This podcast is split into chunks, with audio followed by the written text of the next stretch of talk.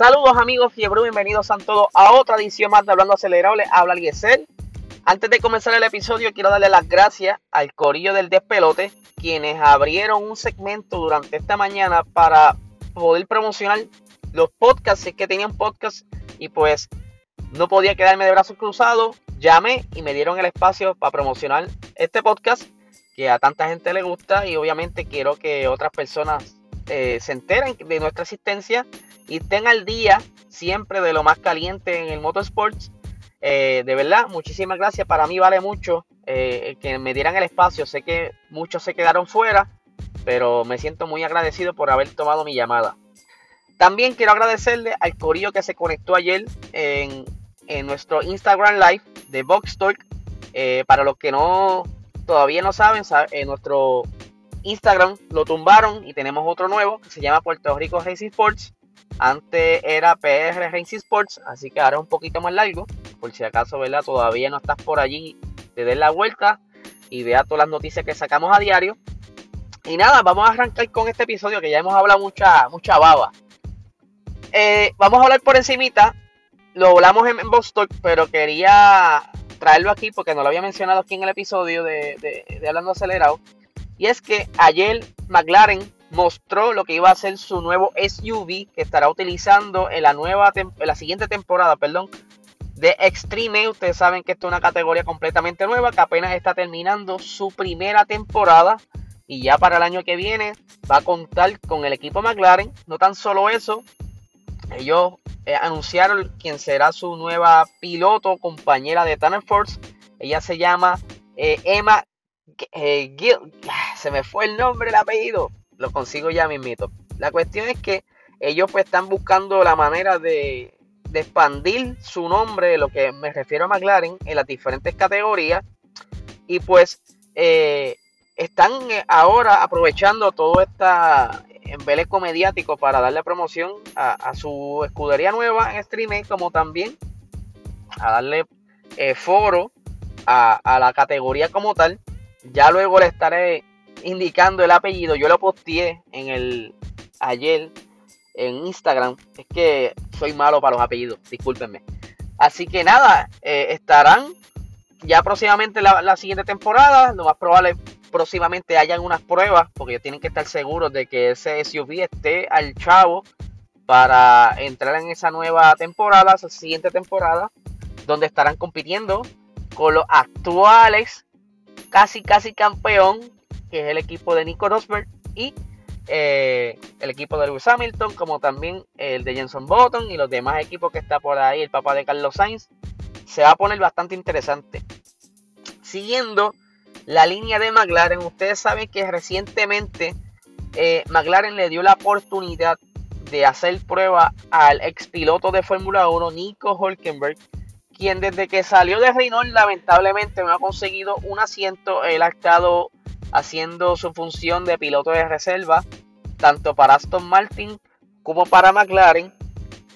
Eh, lo vimos en la temporada pasada en dos ocasiones donde tuvo que sustituir en un momento dado a Checo Pérez y en otra ocasión tuvo que sustituir a Lance Stroll porque estos pilotos habían salido positivo a COVID y pues recientemente como está diciendo él hizo una prueba en el McLaren de, la Indy donde le fue muy bien y según Zach Brown él era eh, uno de los top pick, o sea, e, el de los primeros a ser escogido para la siguiente temporada, porque ahora mismo McLaren en la siguiente temporada quieren tener no solo dos monoplazas corriendo, quieren tener tres monoplazas corriendo y para el año subsiguiente quieren tener cuatro monoplazas.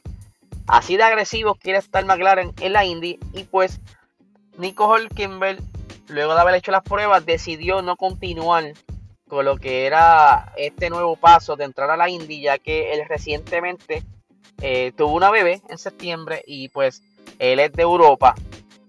Y él pues se puso quizás a pensar, mira, si yo me meto en esto, tendré que mudarme a Estados Unidos y estar viajando y tengo una bebé recién nacida, como que pues pienso yo que fue por pensando en la familia, pues no, no aceptó el trato sabiendo que ya Zach Brown eh, lo tenía él como el posible escogido para conducir ese tercer monoplaza en la Indy. Algo bien interesante porque entonces eh, ya tenemos a Romain Grosjean que le está yendo súper. En el pasado eh, vimos a Takuma Sato, eh, vimos también a, a Montoya, que luego que salen de la Fórmula 1 se van a Indy y le va súper. estaba coqueteando también recientemente el piloto Alexander Albon, pero obviamente King, King, King, King, le dieron la oportunidad en Williams, que eso pues yo entiendo que es eh, entre en la balanza el equipo Williams si quiere volver a la Fórmula 1 pues y quedarse, esa era su mejor alternativa al momento y pues dejó quizás a un lado lo que era entrar a la Indy, pero Nicole Hulkenberg yo creo que para volver a la Fórmula 1 está bien difícil y yo creo que la otra gran oportunidad que tenía era la Indy. Así que luego de eso, yo creo que se la están cerrando las puertas y las alternativas para continuar eh, manteniéndose en forma y, vigente para que la gente siga escuchando de él. Yo creo que Román Grosjean lo que hizo al irse a la Indy le está ayudando a lucir mucho mejor y la gente entender que lo que necesitaba era un buen monoplaza y quién sabe, él, no ha dicho que no este, ahora, pero en un futuro surja una nueva escudería o alguien compre un equipo y se interese por el Roman Grosjean, ¿me entiendes? Cosas así pueden suceder. Por otra parte, quería hablar un poquito sobre el Red Bull. Eh, ustedes saben que ahora está por entrar este fin de semana, ya hoy en la conferencia de prensa, eh, allá en México. Y pues aquí se está hablando mucho de lo que es la altura sobre el nivel del mar de esta pista y cómo afecta a, los motores en este circuito.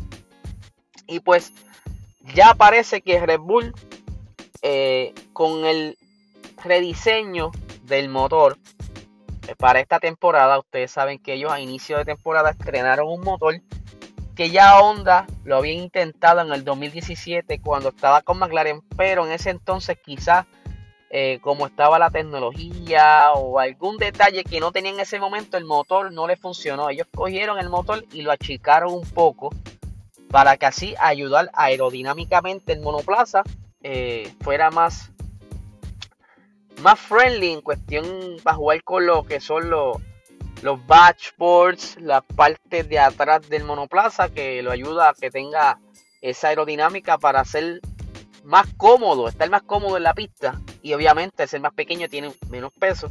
Pues este año se aventuraron, porque ellos en, un momento dado dijeron que fue un pequeño riesgo, se aventuraron a traer este motor con un diseño más compacto, pero ellos lo que fue el, el turbo, el turbo charge, lo hicieron fue que lo agrandaron un poco. Aún no se sabe si fue con la eh, malicia para cuando fuesen a correr en México, pero no creo que sea así porque tú no vas a hacer un cambio por una sola pista. Pero quizás eh, ahora se percataron o se dieron cuenta de que este em, Turbo Charge, porque eh, en esta pista, al tener estas complicaciones por las alturas, quien hace la pieza clave entonces es el turbo. Y el de Mercedes es mucho más pequeño que el de, el de Red Bull. Es por eso que Mercedes está un poquito quizá eh, nervioso. Porque entonces Red Bull tenga los mejores tiempos este fin de semana. Y es que ellos han tenido que admitir que por papeles, como lo dijo Valtteri Bota, Red Bull es el favorito. Y ahora con este detalle que estuvieron explicando recientemente, que el turbocharge es más grande y es la pieza clave para este fin de semana, pues hace entonces que las cosas como que se solidifiquen más los, rumores de que sí serán los favoritos y que sí tendrán éxito. Todo depende entonces del paquete aerodinámico que van a estar utilizando y según tengo entendido van a estar utilizando algo similar a lo que utilizaron en Mónaco.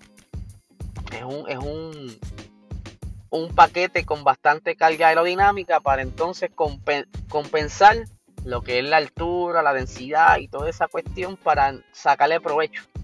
Y en combinación con ese turbocharge. Está bien interesante lo que va a ocurrir este fin de semana. Yo estoy bien ansioso por ver ya las primeras prácticas, a ver cómo se comportan esos monoplazas. Eh, hay que ver entonces cómo va a estar entonces los tiempos Checo Pérez. Ustedes saben que ellos quieren que Checo Pérez tenga un buen fin de semana, porque ya es su carrera, lo que le llaman el home race, su carrera en su país. Eh, pero entonces estuvieron hablando también si qué va a hacer. Le, le preguntaron a Checo si él iba a aceptar las órdenes de equipo en cuestiones de que si estuviese al frente o tuviese una posición más favorable en la pista para dejar pasar a Max. Él dijo obviamente que, que sí, este, ahora mismo la prioridad es el campeonato de Max, porque por número es lo que, lo que está a favor y obviamente Checo Pérez se contrató para ser su escudero, aunque estuvimos hablando ayer en Boston que la única manera que Checo Pérez quizás estuviera ganando este fin de semana es que de alguna manera o alguna circunstancia eh, Lewis Hamilton y Valtteri Bottas estuvieran bastante abajo en el pelotón y que entonces la ventaja en tiempo y en cuestiones de puntos el que terminara Max segundo lugar no le afecte en el campeonato ya que entonces Lewis Hamilton y Valtteri Bottas estuvieran mucho más abajo pero cuán abajo tuviera, tendría que ser yo entiendo que tendría que estar Lewis en una posición quizá séptima, octava para que entonces ellos puedan jugar esa carta. Y si Checo Pérez estuviera rápido, al igual que Max este fin de semana, pues entonces dejarlo estar al frente y que se goce esa victoria en su país natal. Eh, como les dije, todo depende. Una victoria aquí, todo depende de que cómo esté los Mercedes acomodados en, durante la carrera. Si están bastante cerca, dudo mucho que permitan que Checo gane la, la carrera en esta pista. Eh, pero sí, lo más probable van a hacer todo lo posible eh, de primera instancia o la prioridad es que por lo menos tenga un podio, por lo menos un segundo lugar, para que entonces se haga esa gran fiesta allá en México como tanto están locos por tener. Eh, Checo, ellos saben que Checo Pérez le ha ido muy bien esta temporada y que entonces tener otro podio y una victoria sería espléndido, pero por lo menos un podio sería eh, razón suficiente para beber mucho tequila y comer muchos taquitos. Así que nada, gente. Este es el episodio de hoy. Recuerden, si todavía no está en nuestro nuevo Instagram, Puerto Rico Renzi Sports, allí puede estar al tanto de todas las noticias que están saliendo durante el día y entre otros eventos y colaboraciones que siempre estamos haciendo. Así que nada, gente, que tengan excelente día.